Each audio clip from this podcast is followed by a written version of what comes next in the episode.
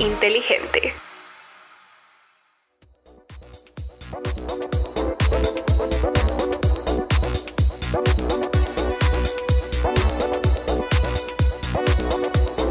Negocios y marketing, episodio 21. Bueno, un saludo para todos, un nuevo episodio de nuestro podcast Negocios y Marketing. Alejo, ¿cómo le va? Bien, Mauro, ¿qué, tal? ¿Cómo va todo? Bien, aquí está, en esta pandemia, llevándola lo mejor que se puede con una invitada eh, del corazón, diría yo. Eh, sí.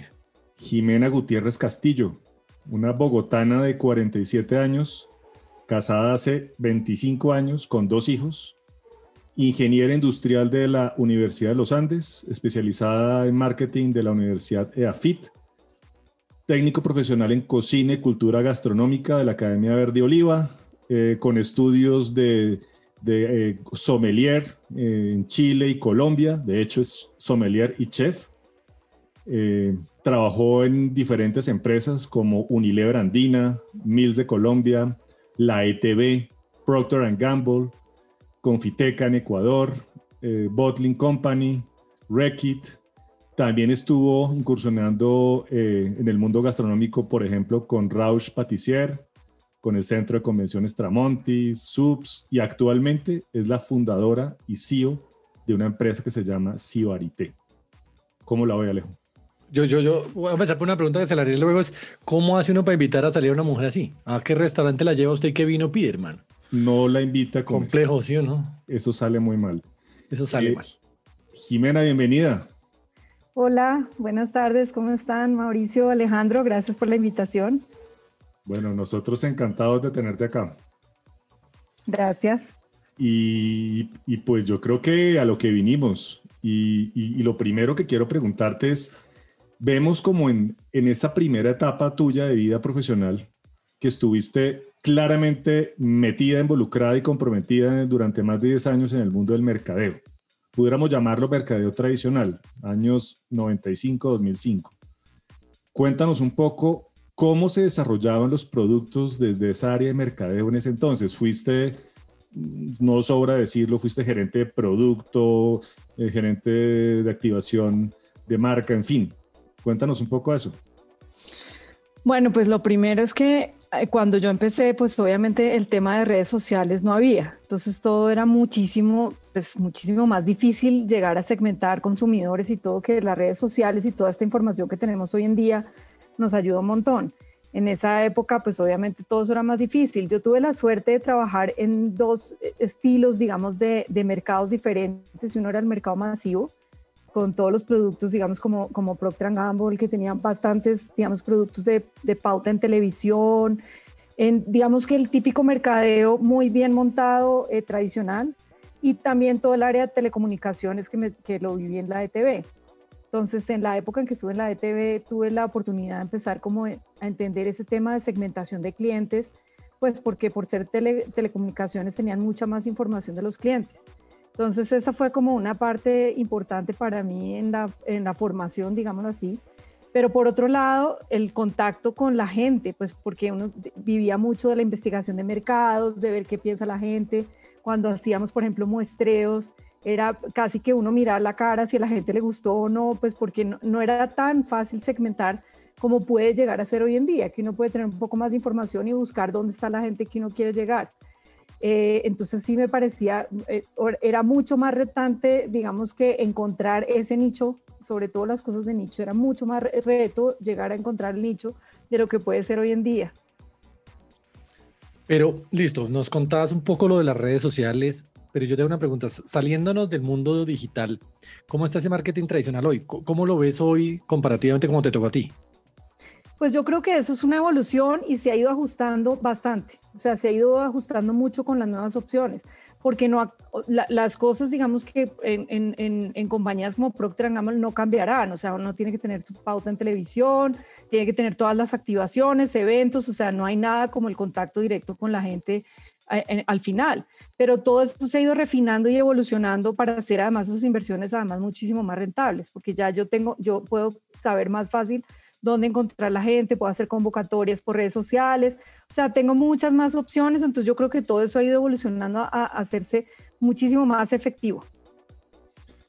Uno, uno analiza, digamos, tu, tu palmarés, por demás, no, no es para nada reducido, de hecho es bien, bien grande y uno analiza y mira como un giro en tu carrera. Los primeros 10 años, digamos, muy comprometida, como lo decíamos, con compañías multinacionales gigantes de consumo masivo, mercadeo puro, y luego hay un giro hacia un universo completamente gastronómico. Es como la segunda mitad, ¿no?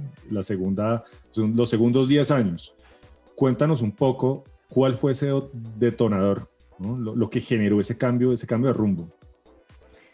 Pues la verdad, por temas familiares, eh, digamos que tuve que viajar a muchos países, entonces eh, tenía un trabajo maravilloso, vivía en Ecuador, tenía un trabajo maravilloso y tuve que renunciar para venirme a Colombia y como que la verdad, toda la vida me, me, había encantado la cocina, pero no la había como formalizado. Entonces dije, pues ya que tengo la opción de que no estoy tan animada a, a volver a trabajar nuevamente o otra vez buscar otro trabajo, dije, voy a hacer un ensayo y me voy a, voy a entrar a estudiar un semestre de cocina. Mi meta era un semestre, terminar un semestre. Y empecé ese semestre y terminé la carrera, hice las prácticas y seguí por el, por el mundo de la gastronomía que me encanta. Así fue como empecé. Bueno, presidente, hablando de eso, eh, en estos 15 años, aparte de Colombia, estuviste en Venezuela, Ecuador, Chile. Eso que tú decías, eso, ¿esos viajes eh, generaron algún cambio en ti? O sea, ¿fueron parte determinante de ese giro? Sí, sí, sí.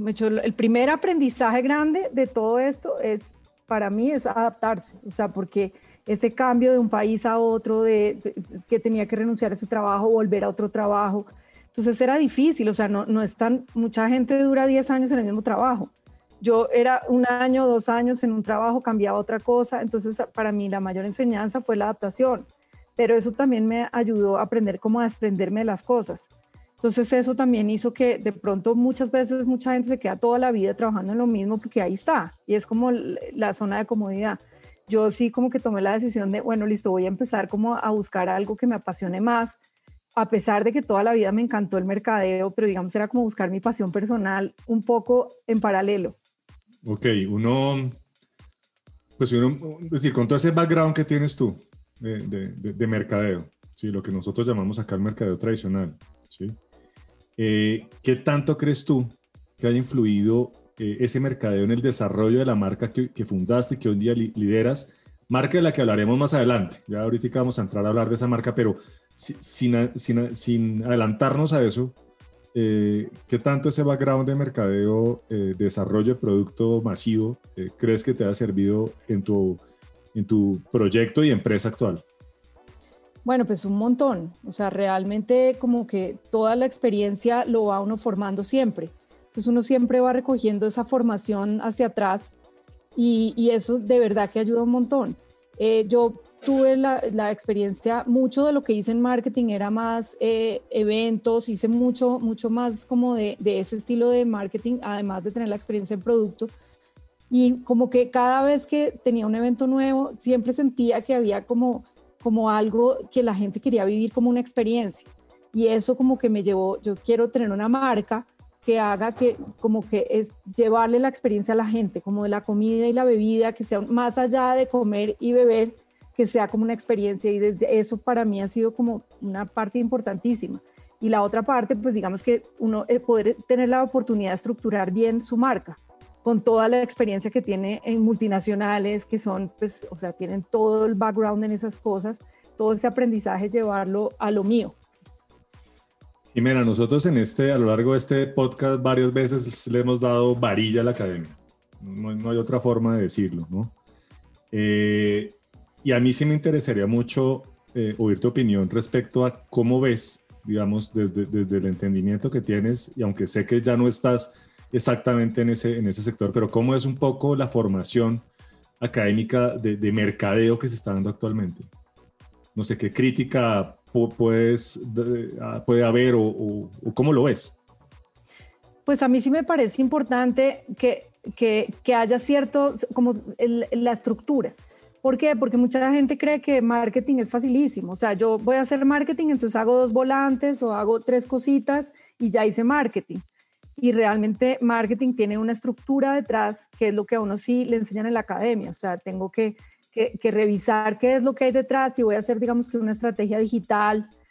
También tengo que saber, yo tengo que tener una estructura detrás de mi marca, qué es lo que estoy haciendo, cuál es el objetivo de mi campaña, las estrategias a largo plazo, a corto plazo. Y muchas veces la gente se queda solo como en, en voy a hacer una campañita linda y ya. Entonces sí, sí creo me parece que muchas veces falta más como, como esa, esa experiencia práctica que yo tuve la suerte de tenerla en los diferentes trabajos que tuve.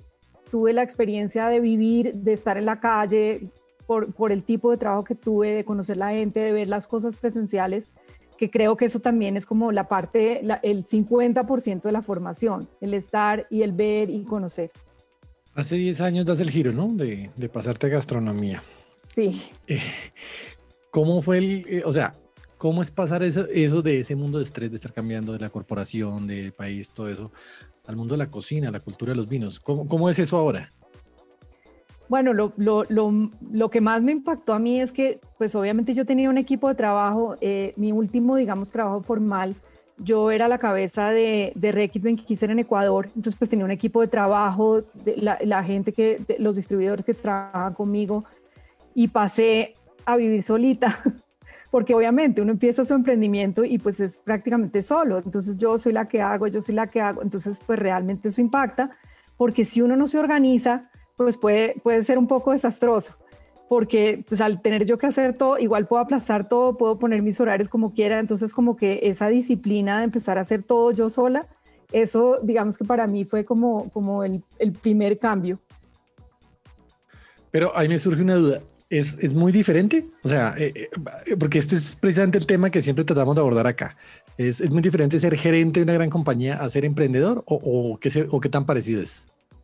No, no, es súper diferente porque para mí hay, hay varias cosas. Uno, uno puede tener el cargo más importante en una compañía, pero siempre uno tiene una gran responsabilidad, pero la cosa es de otro. O sea, en últimas uno puede llegar a final de año a reportar los resultados no tan buenos y sí, morirse la vergüenza, dar mil explicaciones, pero pues finalmente no es mi compañía.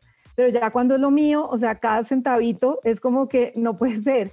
Entonces ese, ese es un cambio gigante. Y la otra cosa es eso, que, que, que todo se tiene que hacer. Entonces uno muchas veces eh, cuando trabaja, digamos, cuando tiene un equipo de trabajo, y la gente tiene otras cosas que hacer. Uno muchas veces los proyectos no, llegó a la fecha, no porque la gente de IT estaba ocupada en otra cosa, entonces no llegamos a la, a la fecha de entrega, entonces uno la corre, pero siempre hay como mucha correlación en lo que uno hace. Acá si yo no llego a la fecha de entrega fui yo. No hay a quién echarle la culpa, ni a quién mirar, ni quién se retrasó. Entonces yo tengo que tener una autodisciplina enorme para poder llegar a las cosas. He tenido proyectos grandes ya como compañía y pues me toca organizarme muy bien o si no, uno no llega. Yo, yo trabajé también durante muchos años en, en empresas de, de, tecnología, sobre todo. Y cuando me aburrí de vivir bueno, decidí eh, independizarme y, y, me acuerdo mucho que la, la, primera reunión ya como independiente con mi empresa de tecnología, me senté con el que había sido pues un cliente que realmente era más un amigo también eh, director de una compañía, me decía, mire, uno tranquilo, eso uno haciendo empresa, uno al principio sufre, eso después usted se acostumbra. Eso fue, ese fue, y ese primer mes, lo otro que me pasó Alejo, para que usted sepa, es que el primer mes yo de, de empresario me cortaron el celular. Por supuesto. No, esa me la sabía yo, no voy a decir la vulgaridad porque yo me la sabía más vulgar y era que al principio usted come tal y después ya le empieza a coger el gusto, el sabor. Sí, sí, eh, uno come tanta de esa que al final le sabe con qué. Ese era otro. Exacto, exacto. Otro, pero bueno, entonces, em, no sé, tú volviendo acá con, con Jimena, haces estudios en Verde Oliva, haces estudios en la Escuela Sommelier de Chile, eh, en el Wine and Spirit Education Trust, no sé si lo pronuncié bien, eh, y te metes eh, de, de, frente en, en, el tema de emprendimiento, y te lanzas a una travesía de emprendimiento.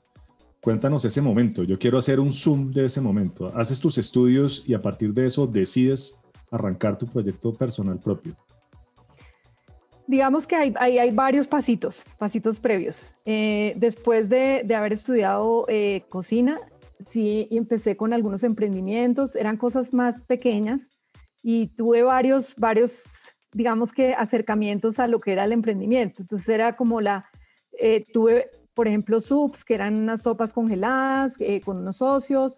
Muy buenas. Muy buenas sopas, debo dar fe de eso, muy buenas sopas.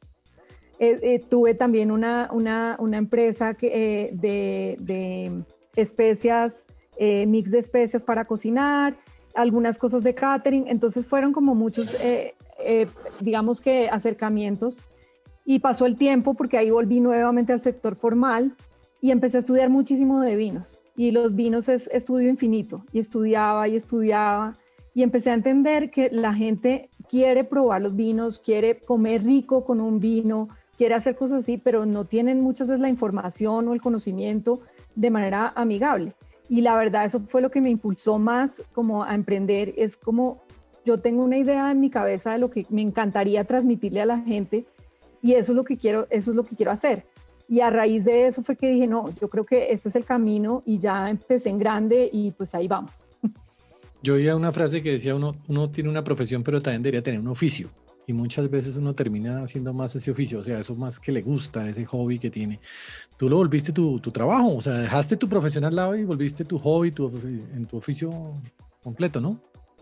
Sí, la verdad es que sí, me encantó, me era, en algún momento sí, o sea, soy una persona que me encanta comer rico, con un buen vino y toda la vida yo decía, pero, pero muchas veces yo misma antes de estudiar, como que uno no, nunca encuentra como ese equilibrio y no sabe bien y no entiende bien. Entonces yo decía, qué delicia poder transmitir, que en realidad lo que más me gusta de todo lo que hago es eso, transmitir como ese gusto de disfrutar un buen momento para la gente. Entonces, todo lo que aprendí, digamos, atrás con mi experiencia profesional, más lo que yo soñaba para mí, eso es como la consolidación de mi proyecto. Que eso es hace tres años que funda Cibarité, ¿no? Exactamente. proyecto del que estamos hablando. Cuéntanos a qué se dedica Sibarite, qué hace tu empresa. Bueno, Sibarite eh, es como digo, es más llevar la experiencia a la gente. Es, es como el, objetivo de Sibarite. Entonces, ¿qué, ¿qué, hacemos? Sibarite nació en Chile. Eh, cuando yo estaba viviendo en Chile, que estaba estudiando eh, la carrera de sommelier, yo tenía un grupo de foodies. Entonces era gente que todo el tiempo buscaba eventos de cocina, de vinos, y, la verdad teníamos como, como, como bastantes eventos y siempre salíamos como con la misma frustración de hubiera podido ser mejor, esto era más chévere, o nos tocaba, por ejemplo, hacíamos muchas catas, pues estábamos en Chile, y siempre salíamos como con la frustración de que era aburrido. Y entonces, la verdad, fue impulsada con, con una amiga, muy buena amiga, que me dijo, metámonos en esto, ella es experta también en eventos, y ahí nació Sibarité, primero haciendo catas con maridaje Luego de eso, digamos que ya al volver a Colombia, empecé a ver lo que, lo que les decía, que mucha gente quiere tomarse un vino, mucha gente eh, quiere probar otras cosas, pero la gente no se atreve. O sea, uno llega a, un supermercado y ve la góndola de vinos y no tiene ni idea qué hacer. Entonces, Sibarité empieza a hacer también la parte de suscripción de vinos para que la gente les llegue sus vinos. Y todo eso también sumado a asesoría. Entonces, la parte de asesoría, yo ahorita, por ejemplo, asesoro eh, un distribuidor grande de vinos en Belice que tienen como todo el sector turístico y el sector local y ahí por ejemplo tengo completamente las dos cosas, o sea, toda la parte de asesoría en marketing más toda la parte de asesoría en gastronomía y vinos. Y pues ahorita que nos cogió la pandemia, entonces Ibarité empezó a hacer también catas virtuales, que la verdad esto ha crecido impresionante y ha sido toda una experiencia, tanto así que ahorita en diciembre tuvimos una cata con gente conectada en México, en Medellín, en Cali, en Bogotá, todos comiendo lo mismo, tomando lo mismo. O sea, toda una experiencia diferente, que eso antes no lo hubiéramos podido pensar. En el episodio 18 hablamos con otro amigo de la casa, Alfredo Violi, una persona con mucho recorrido también en el mundo gastronómico de, lo complejo que es el mundo gastronómico, el restaurante, ¿no? Que no es tan fácil como todo el mundo lo piensa. Ah, tengo una plata para invertir, bien, hagamos un restaurante, que eso es fácil y no sé qué. Y que también hay un poquito de informalidad en ese sector a veces y por eso se estrellan tanto, ¿no? Siendo tu chef, eh, ¿qué nos puedes opinar al respecto? Bueno, pues yo tuve también la experiencia de trabajar en cocina, digamos que hice mis prácticas en cocina y para mí yo creo que una de las mayores claves del éxito es la estandarización, que la gente no lo hace tantas veces. Entonces, yo hago una torta que rica, entonces yo la empiezo a vender, pero entonces un día se me acabó el azúcar, entonces pues ya no le pongo tanto, sino un poquito. Y eso realmente, eso es como la primera cosa que falla. O sea, un restaurante de, de, alto nivel, todo tiene que ser exactamente igual. Yo voy hoy, hoy en 15 días y tiene que ser igual. Y estoy de acuerdo con lo que comentaba Alfredo en, en su podcast, que hay que tener una, una estructura detrás, que eso la gente muchas veces no le pone mucha atención. Yo tengo que ir desarrollando mis proveedores, tengo que ir desarrollando mis procesos y muchas veces todo es informal. O sea, yo también tuve en algún momento de mis primeros emprendimientos, me pasaba lo mismo, que uno no, no se enfoca en el proceso, sino empieza a hacer las cosas como se me ocurrieron y llega un momento en que si esto empieza a crecer, ya no funciona. O sea, tengo que, tengo que estandarizar. Yo por ahí alguna vez te oí a ti que el restaurante está en el inventario. Me acuerdo una frase tuya, no sé si era textual, pero era por ahí y eso la gente no lo ve. Y yo creo que Hollywood se ha encargado de quebrar a más de uno, ¿no? Porque salen las películas de restaurante y eso parece chic y eso parece buenísimo y eso es una maravilla y al final, pues, pues no, claramente es, un, es una ciencia. Bueno, pero Jimena, tú además de ser chef, te graduaste y, ejerces como sommelier profesional, ya, lo, ya nos lo respondías hace, hace un, un, un par de preguntas.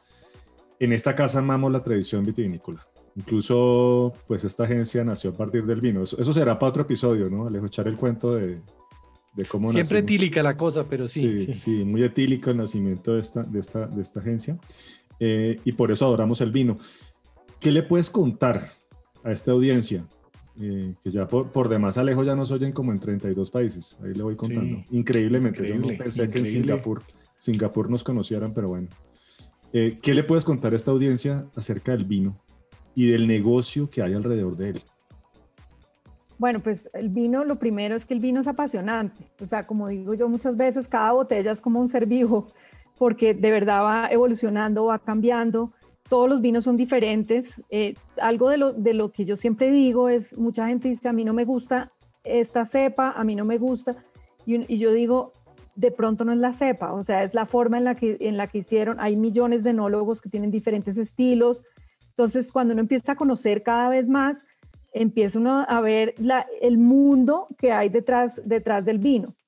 Ahorita que estamos aquí en Colombia, digamos que el negocio del vino tiene un problema grande y es eh, la parte impositiva, ¿no? O sea, los vinos que tomamos en Colombia desafortunadamente no son los mejores porque son muy caros. Entonces, eh, mucha, mucha gente no tiene la capacidad de estar tomando vinos carísimos, que son los vinos de excelente calidad. Entonces, uno tiene que empezar a saber moverse en esa buena ecuación de, valor de encontrar un buen vino a un buen precio. Entonces, realmente, digamos que esta es como la dificultad del negocio en Colombia, que uno a veces, eh, por ejemplo, algo como Sibarite, que quiere llevar diferentes vinos a la gente, es más difícil, porque, porque algunos que son vinos en otros países, que son vinos, digamos, normales de precio, terminan siendo en Colombia bastante costosos. Entonces, eso puede ser como un, un problema. Pero lo que sí es importante es que en Colombia está creciendo el consumo del vino, cada vez hay un segmento de personas que se están educando más y educarse más no quiere decir empezar a tomar vinos caros. Educarse más es abrir el espectro, conocer un poquito más, disfrutarlo mejor y entonces eso mismo hace, si yo disfruto un vino con una comida, pues hace que me tome más vinos y, realmente es un segmento que está creciendo.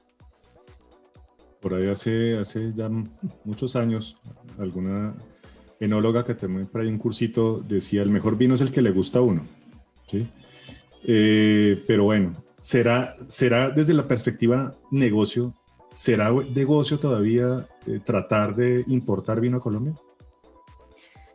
Yo creo que sí, hay que encontrar como, como los diferentes nichos. Yo ahorita digamos que yo estoy en este mundo, conozco mucha gente que importa directamente de bodegas pequeñas, pero pues tienen su, su, su negocio pequeño. Digamos que si yo voy a importar grandes cantidades o de bodegas grandes, pues ahí el negocio cambia un montón.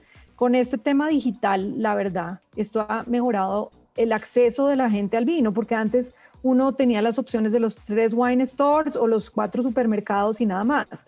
Ya hoy en día hay mucha gente que está importando dos o tres bodegas, por ejemplo, de Austria, de Alemania, que son chiquiticos, pero pues los diferentes restaurantes o la, gente que le gusta o los clubes de vino tienen acceso a, a, a, esos vinos, digamos que por otras vías que no son ir al supermercado. Entonces, creo que todavía hay muchísimo para dónde crecer Y me parece además más interesante crecer con cosas diferentes, porque las mismas marcas grandes, pues digamos que yo creo que van llegando como a su tope, porque la gente ya las conoce, ya las ha probado. Y creo que al revés, eh, en esta pandemia han entrado muchísimos vinos nuevos. Hay, hay gente, Jimena, en Colombia esforzándose en producir vino. Y eso me lleva ahí a algunos amigos por allá en Villa de Leyva y, bueno, Marqués de Villa de Leyva, en fin. Eh, y he oído, eh, he oído como las dos posiciones, meritorio, vamos, se puede, y otros que no lo bajan de quijotesco, ¿sí? Básicamente porque estamos en zona cálida y esto no, esto no, esto no da para más. ¿Tú qué crees? Siendo chef, sommelier, ¿tú qué crees? Pues a mí me parece interesante. Yo, por ejemplo, estaba en el proyecto Villa Leiva y me parece que además lo están haciendo muy bien, que eso es importante, pues porque yo puedo hacer vino acá en una tina y lo pongo en una, barrica y lo saco a vender una, cualquier cosa y no, ellos están haciéndolo muy bien, tienen un muy, bueno, muy buen equipo, hacen el proceso muy bien, pero digamos que yo sí, a pesar de que el producto es bueno, o sea, yo he probado, no me parece malo, pero tienen para mí dos problemas. Uno es que los lotes son demasiado pequeños, entonces el, el, costo es muy alto y la calidad no da para el costo tan alto, entonces igual ellos tienen que vender caro, pues porque algo le tienen que ganar. Entonces por ahí no, no, no me cuadra tanto. Y la otra cosa que es entrando a lo básico, o sea, sin entrar, digamos que ya la calidad del vino a nada, y es que parte de lo que necesita una vid para, para, para sacar una uva de excelente calidad es el invierno y ahí sí no hay nada que hacer, porque entonces sí, no tiene, las condiciones son muy parecidas, no tiene, en, por ejemplo, en Villaleiva o en Punta Larga, es una tierra seca, no hay casi eh, lluvia, o sea, muchas cosas son muy parecidas, pero el problema es que no hay invierno. Entonces, lo que hace una vid en invierno es que es como el periodo de dormancia de la vid. Ese periodo, pues acá no, no, no lo va a tener nunca. Tanto así que aquí hay tres cosechas cada dos años en, los países de estaciones es una cosecha por año. Entonces, digamos que la calidad de la uva nunca va, así hagan lo que quieran, nunca va a llegar al nivel de un país productor de vino. Esta, esta creo que la hablo a nombre de muchos y me incluyo, aunque creo que algo entiendo de vinos, pero la gente acá tiene como miedo, ¿no? A, no mostrar que sabe y el vino se asocia para los que saben no más. Entonces, cuando el chef te lleva, te destapa la botella y te la pasa en el vaso, todos, no, está buenísimo, así no les guste, no saben ni qué decir. Creo que esa cultura nosotros no la tenemos y nos da miedo, ¿no? Decir, oiga, no sé, o no me gusta el vino, o este está horrible, o prefiero el de, uno, no sé. ¿Cierto que no existe esa cultura? Eh, en realidad eso pasa mucho y la gente tiene, como digo yo, cuando yo hago las catas, yo tengo un capítulo que se llama mitos y leyendas, porque la gente, eh, yo tengo un primo que me dijo que si hacía no sé qué, yo tengo el tío que hace no sé qué cosa, yo y, y, realmente hay demasiados mitos y leyendas detrás del tema del vino y la gente, como tú dices, se coge de esos mitos como para decir yo sí sé, y realmente yo creo que parte de lo primero que nos ayudaría a todos para empezar a tener una cultura de vinos de verdad es como eso de, no, venga, recomiéndome, pero recomiéndeme por qué. Porque muchas veces y muchos restaurantes hoy en día en Colombia están empezando a tener un sommelier en su, para, para, para ofrecer los vinos. Pero pasa algo y es, es humano y es que llega el sommelier y uno ya empieza a temblar porque dice, este sommelier me va a poner la botella más cara y no la que le va bien a mi comida. Entonces, si todos empezamos como a bajar un poco como la guardia de eso y empezar a decir, listo, recomiéndeme qué vino me recomienda y de pronto, y hablar tranquilamente, no, no, no, me, de pronto de otro precio, un precio menor, no pasa nada, porque parte de lo que, de lo que es el trabajo de nosotros los sommeliers es eso, es como decía Mauricio, recomendarle el vino que le vaya a gustar a usted, no el que me guste a mí, porque el que me gusta a mí yo ya sé que me gusta, sino es para lo que está comiendo, para el estilo que usted quiere, el que está buscando, ¿qué le puedo recomendar que sea, que sea perfecto para, para este momento? Entonces, creo que sí nos falta mucha cultura y creo que nos falta esa apertura para aprender. Aquí una pregunta, una pregunta que ineludible. España, Argentina o Chile. Si usted le dijeran, se puede tomar una última botella en la vida, ¿por cuál se va? Y saque a Francia, ¿no? Perdón. Sí. Para mí depende. O sea, yo estudié en Chile entonces, digamos, del mercado chileno tengo un conocimiento mucho más profundo. Yo sé que la gente en Colombia, por historia, los vinos chilenos, digamos que tienen otra historia, pero en Chile en Chile hay unas, unas bodegas y unos vinos maravillosos que no llegan a Colombia desafortunadamente. Entonces, como lo que sí nos llega a Colombia, pues digamos que a veces no, no es lo, lo más especial que tiene Chile. Entonces, pero hay muchos buenos, pero no de, de, pronto los especiales. Entonces, quitando y poniendo solo lo que nos llega a Colombia, yo me iría como por un español. Eh, porque en, en, España, como yo muchas veces digo en las catas, las reglas están como muy claras. Entonces, uno tiene como muy claro lo que, lo que dice mi etiqueta es lo que yo me voy a encontrar en la botella.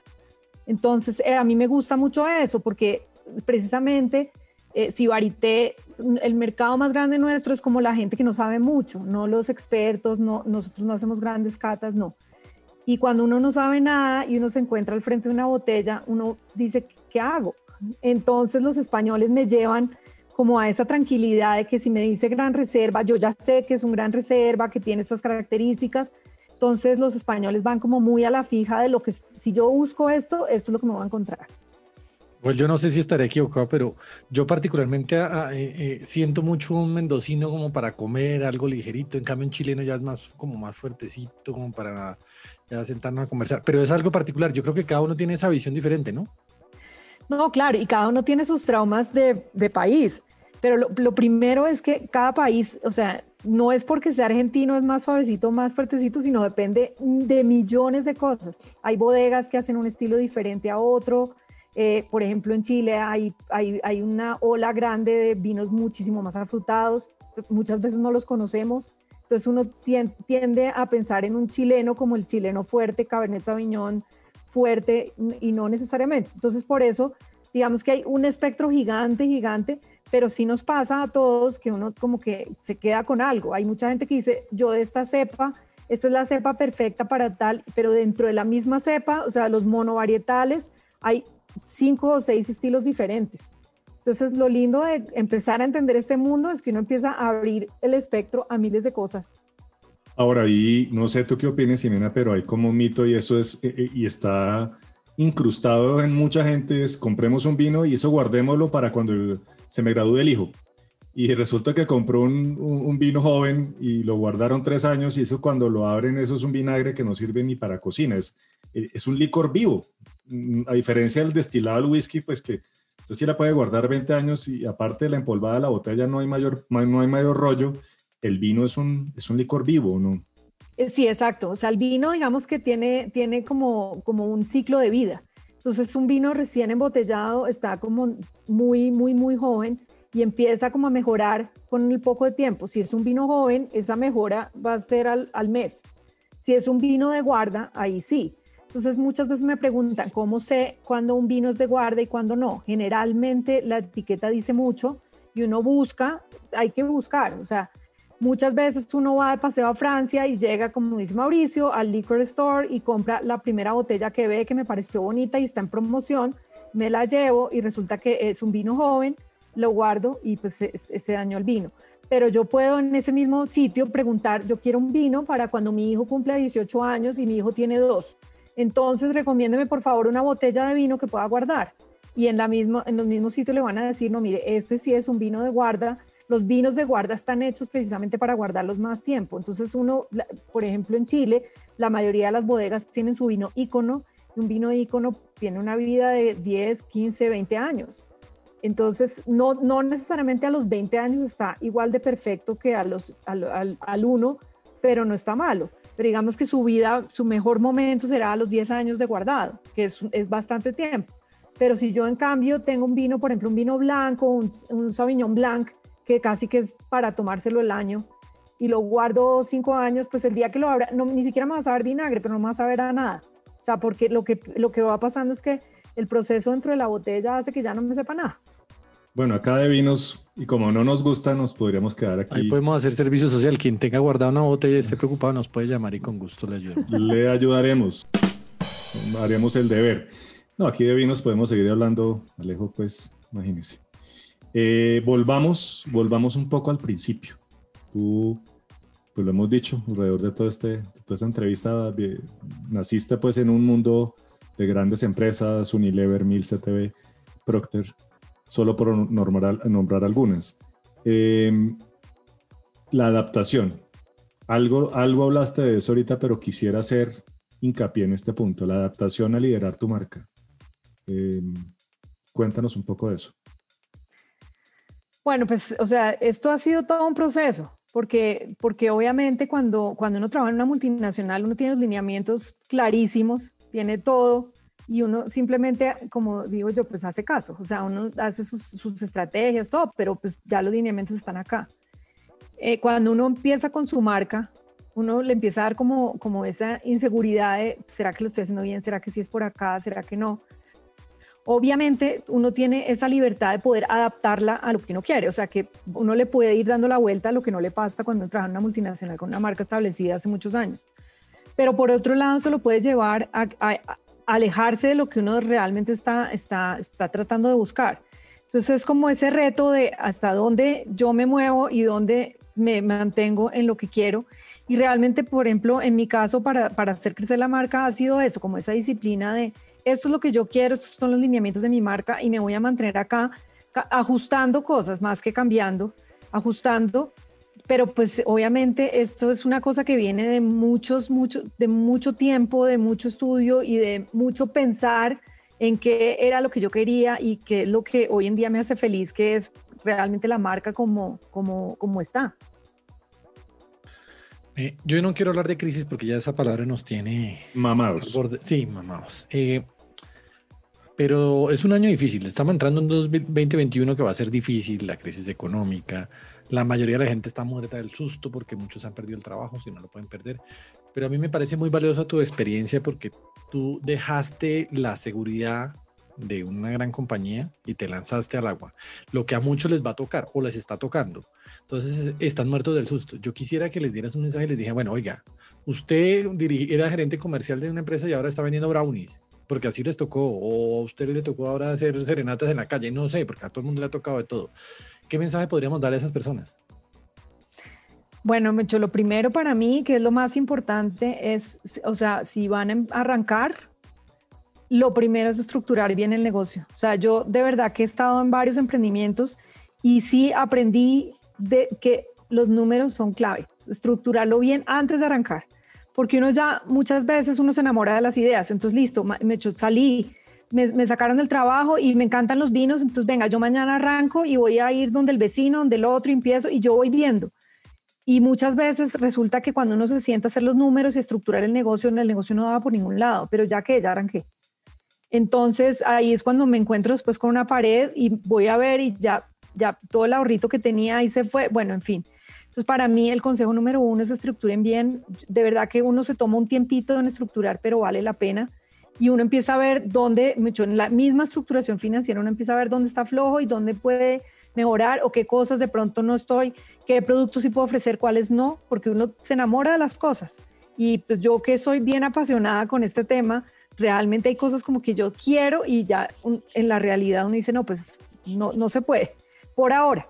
Entonces, para mí eso es como, como, como una idea inicial. Y la otra cosa es desde el comienzo trabajar como en estructurarlo bien y hacer procesos.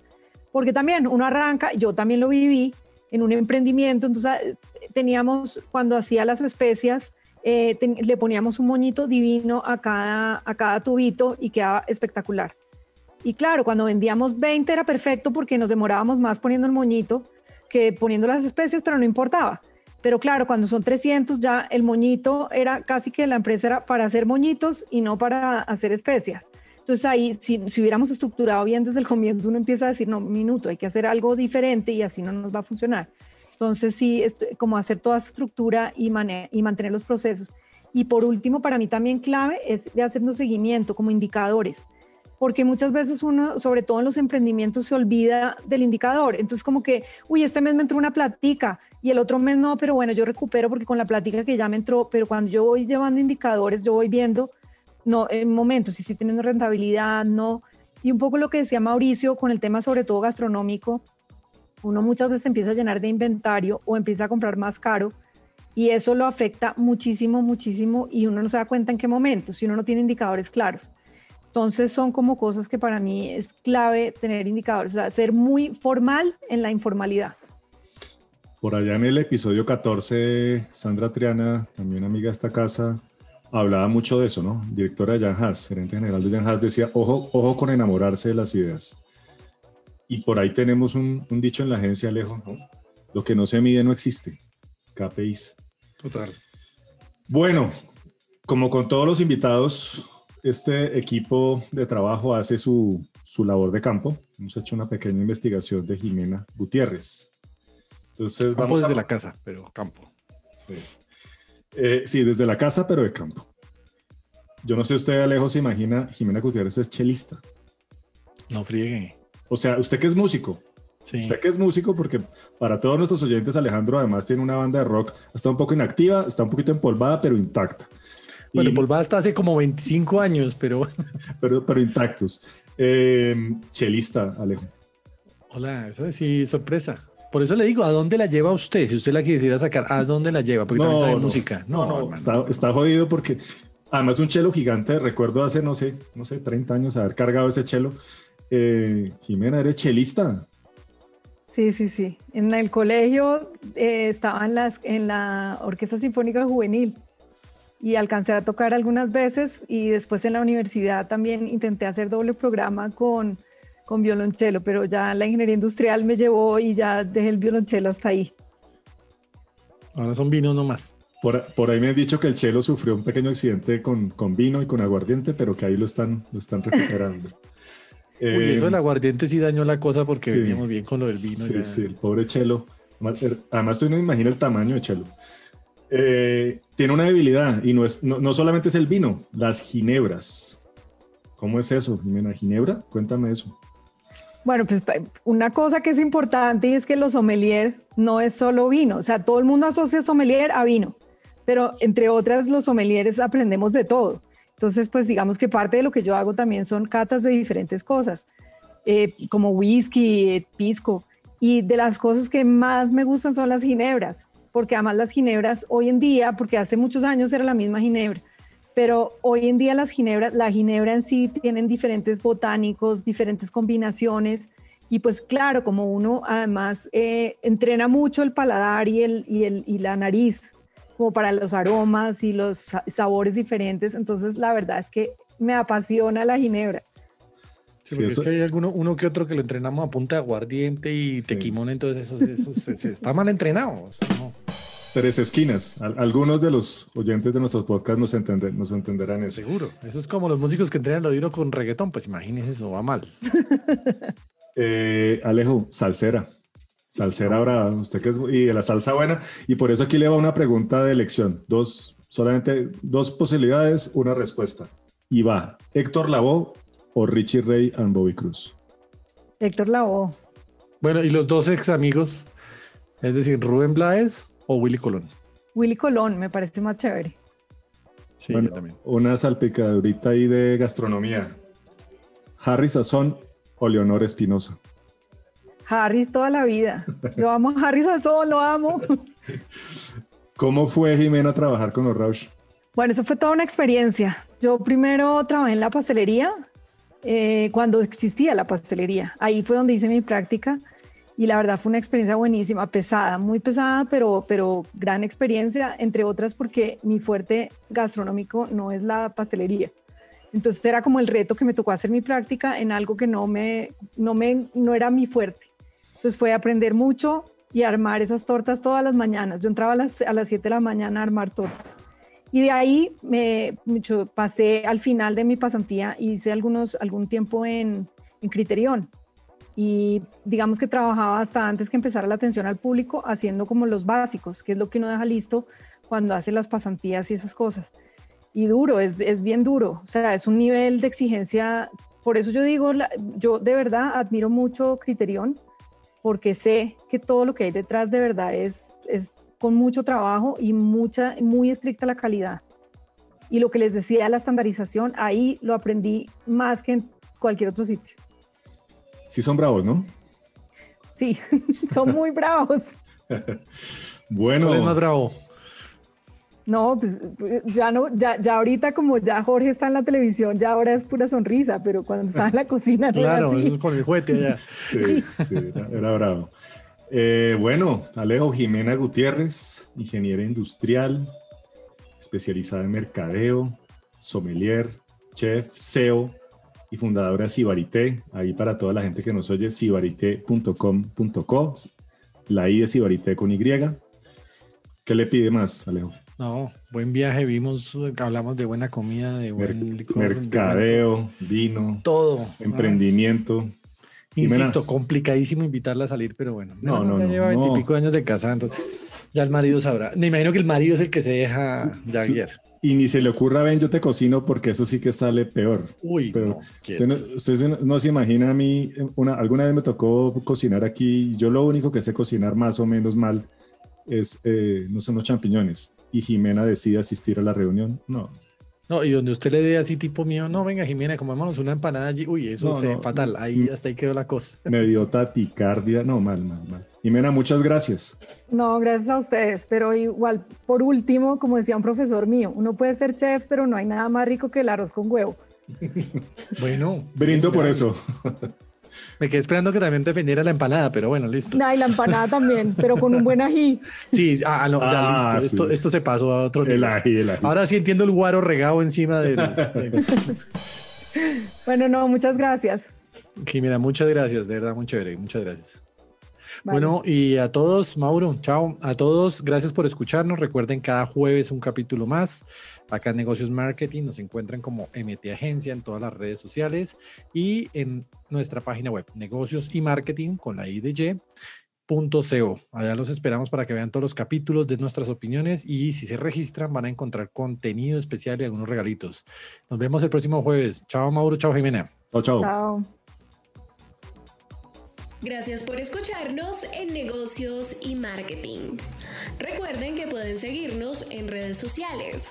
Nos encuentran en Facebook, LinkedIn y TikTok como MT Agencia.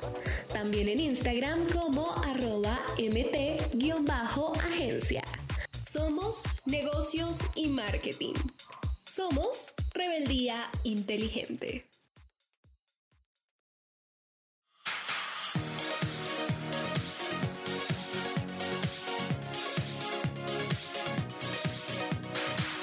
Rebeldía inteligente.